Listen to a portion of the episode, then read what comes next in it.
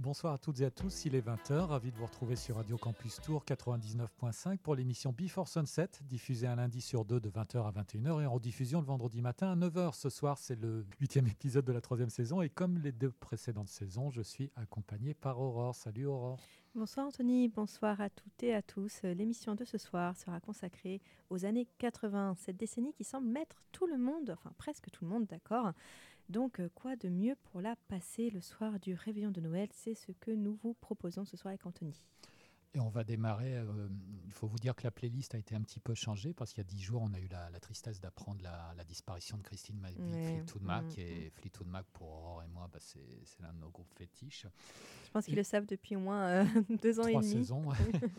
et on va vous proposer un double play en hommage à, Christine. On va démarrer. On, écoutera un titre de Fleetwood Mac tout de suite après. Et euh, on va démarrer avec un titre qui était extrait de son deuxième album solo en 1980. Le titre s'appelait Got a Hold on Me. Comme beaucoup de, ses plus grands succès, les thèmes de la chanson sont l'amour et la positivité.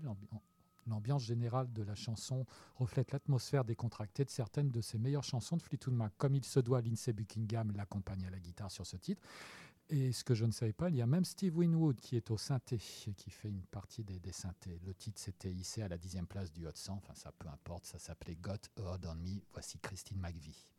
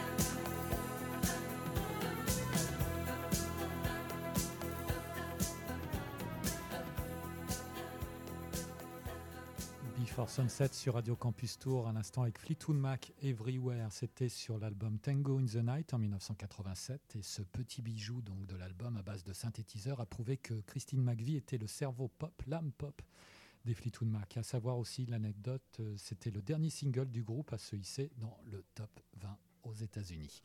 Aurore, il est grand temps de nous dévoiler le début de ta sélection des années 80. Je vais débuter ma sélection avec euh, le groupe de pop rock américain fondé en 82 à San Francisco, Cock Robin. Le titre que je vais vous passer, When Your Heart is Weak, ouvre leur premier album studio, album éponyme, sorti le 31 mars 85. Ce titre est le premier single du groupe. Il a été sorti, diffusé euh, immédiatement. C'est un succès. Le thème abordé n'y est pas pour rien. C'est l'histoire euh, d'un homme qui est amoureux d'une femme, mais il ne sait pas si la femme en question l'aime réciproquement. Thème donc universel. Je vous laisse avec pardon, Robin, When Your Heart is Weak.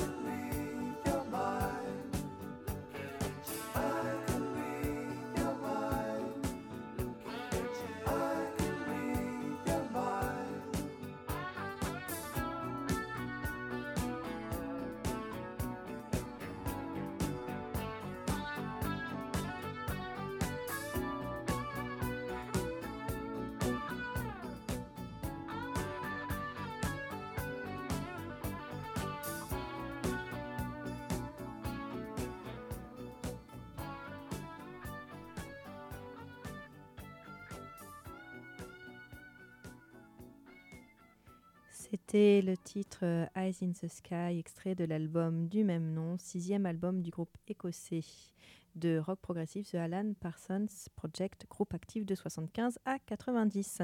Notons que ce titre a une intro, hein. c'est le morceau instrumental Sirius qui ouvre euh, l'album et qui mène à Eyes in the Sky. Mais contrairement à certains des morceaux de Pink Floyd que les stations de radio jouaient ensemble, Sirius était généralement abandonné lorsque Eyes in the Sky avait du temps d'antenne. Sirius a connu le succès un peu plus tard lorsque les Chicago Bulls euh, ont commencé à l'utiliser comme musique d'introduction lors de l'année euh, de recrutement de Michael Jordan. La rumeur veut que cette chanson euh, tire son thème de 1984 de George Orwell, qui traite d'une société où les citoyens sont constamment surveillés par un gouvernement mondial euh, totalitaire.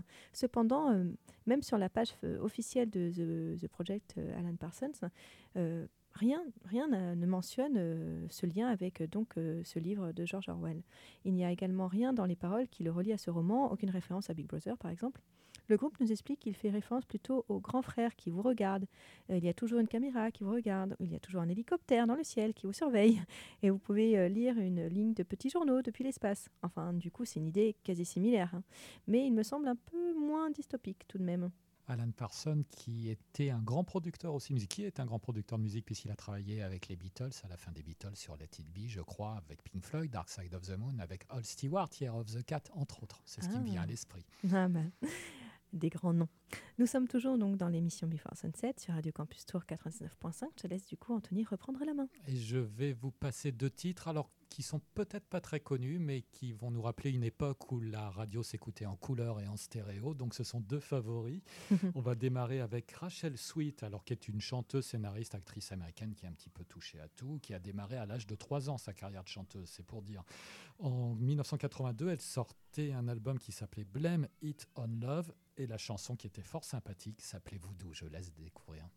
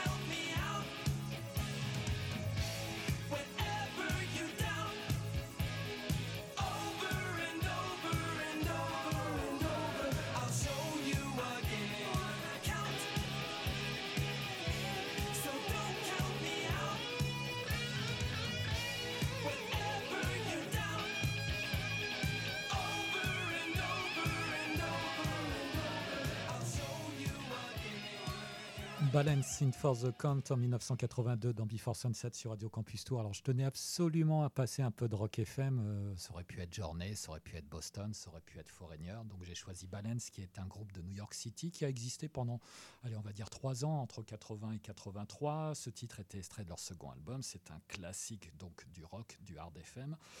Le groupe se sépare donc malgré le succès de cet album, toujours considéré comme un classique de nos jours. Et euh, parmi les musiciens, on les a retrouvés après collaborant notamment avec Michael Bolton. Aurore, je sais que derrière tu allais enchaîner avec du heavy metal, donc rock FM, heavy metal, tout, s'enchaîne parfaitement. Ouais, tout s'enchaîne euh, dans Before Sunset. Euh, je vais poursuivre donc ma sélection avec le titre Don't Wanna Let You Go du groupe de, hard rock heavy metal américain Quiet Riot extrait de leur troisième album studio Metal Hills, sorti en mars 83. Cet album fut le premier ayant bénéficié d'une distribution internationale, les deux premiers euh, du groupe n'ayant été publiés qu'au Japon. Mais surtout, il rencontre un succès colossal et devient même le premier album de metal à atteindre la première place des charts US. Comment donc un groupe de heavy metal ait pu ainsi rencontrer un tel succès? Bah, Avec cet album, Quiet Riot nous livre un heavy metal accessible, car il combine l'agressivité de cette esthétique et les codes de la pop musique. Les chansons sont des hymnes à la fois entraînantes et puissantes, euh, combinées à des ballades plus ou moins romantiques. Et c'est le cas du titre que je vais vous passer, Don't Wanna Let You Go de Quiet Riot.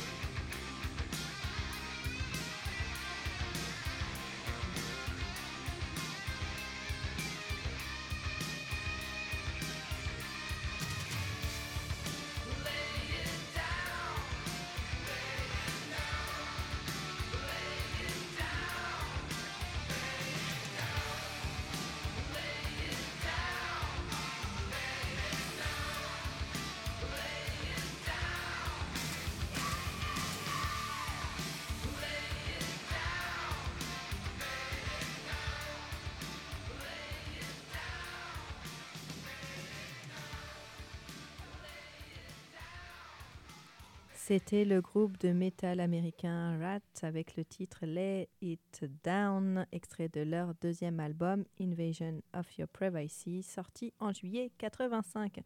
Année 85, très très bonne année, dédicace à tous ceux et celles qui y sont nés. Formé en 77 sous le nom de Mikey Wright, euh, c'est en 81 que le groupe adopte le nom de Wright qui connaîtra un grand succès dans les années 80 et sera reconnu comme la scène euh, glam, enfin surtout dans la scène euh, glam metal de Los Angeles, aussi appelée air, air pour les cheveux, air metal ou pop metal aux côtés de Mortley Crue, euh, Criterion que je vous ai passé juste avant. Sous-genre musical de heavy metal ayant émergé à la fin des années 70, le glam metal, air metal, pop metal, comme vous voulez, est une partie du metal qui a longtemps été honteuse d'écouter, hein, sans doute à cause de l'utilisation à outrance du fond de teint et des leggings léopards, des permanentes crépées ou leur façon de se dandiner sur scène. Et pourtant, et pourtant, il ne faut pas s'arrêter à cela. Certes, les groupes de glam metal sont aussi connus pour leur utilisation de la power ballade ou leur solo de guitare qui n'en finissent pas, mais techniquement, les musiciens arrivent à jouer des morceaux complexes et sur scène, ils sont infatigable et divertissant dans la lignée d'Alice Cooper ou de Kiss. Je vous invite donc à vous replonger dans la discographie de ces groupes. Nous sommes toujours sur Radio Campus Tour 99.5 et dans l'émission Before Sunset, je te laisse Anthony nous présenter la suite de ta sélection. Et je vais vous parler de Starship, le groupe US. Euh, il est fondé en 1984 par des membres de Jefferson Starship, groupe lui-même issu de Jefferson Airplane. Ah. Euh, alors j'ai regardé en fait euh, Paul Kantner en fait qui était le dernier membre fondateur de Jefferson Airplane quand il a quitté donc Jefferson Starship, il a menacé les autres membres du groupe d'un procès s'il continuait à employer ce nom ou un dérivé. Donc un accord à l'amiable a été conclu à l'époque. Le groupe se rebaptise simplement Starship. Euh, le groupe rencontrera un grand succès avec trois chansons qui se classent number one des ventes aux États-Unis entre 85 et 87. Sarah, Nothing's Gonna Stop Us Now et We, We Built This City. J'ai choisi.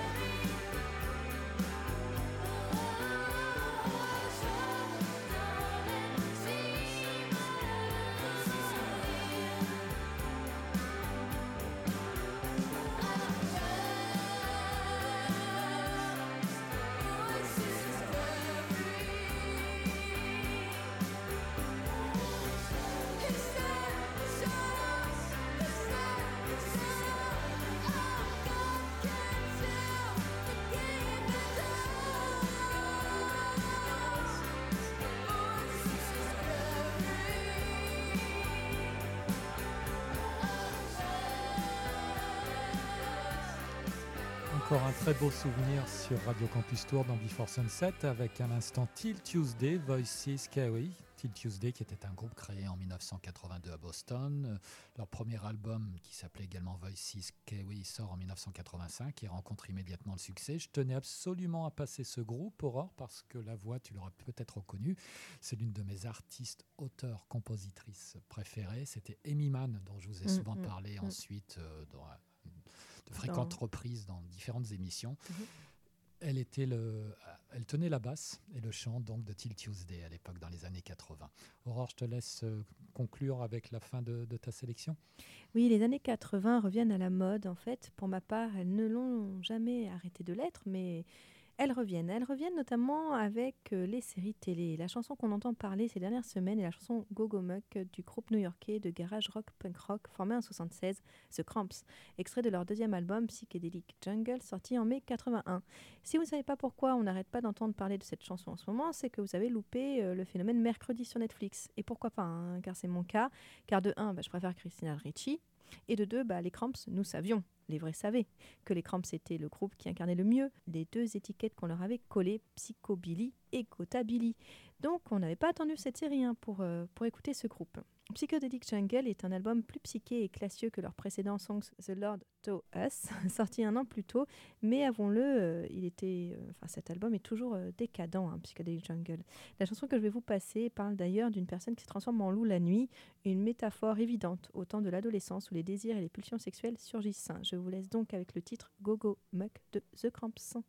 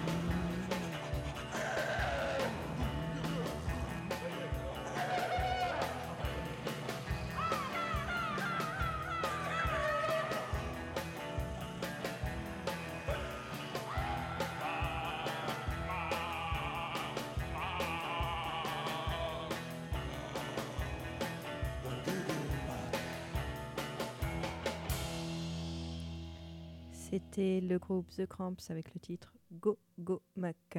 Et nous arrivons déjà à la fin de cet épisode de Before Sunset. Le podcast et la playlist complète seront à retrouver comme d'habitude sur le site de radiocampustour.com. Nous serons rediffusés également ce vendredi à 9h. Vous pouvez nous retrouver sur la page Facebook de l'émission, sur le Insta et sur Mixcloud. N'hésitez pas à liker, partager et à vous abonner.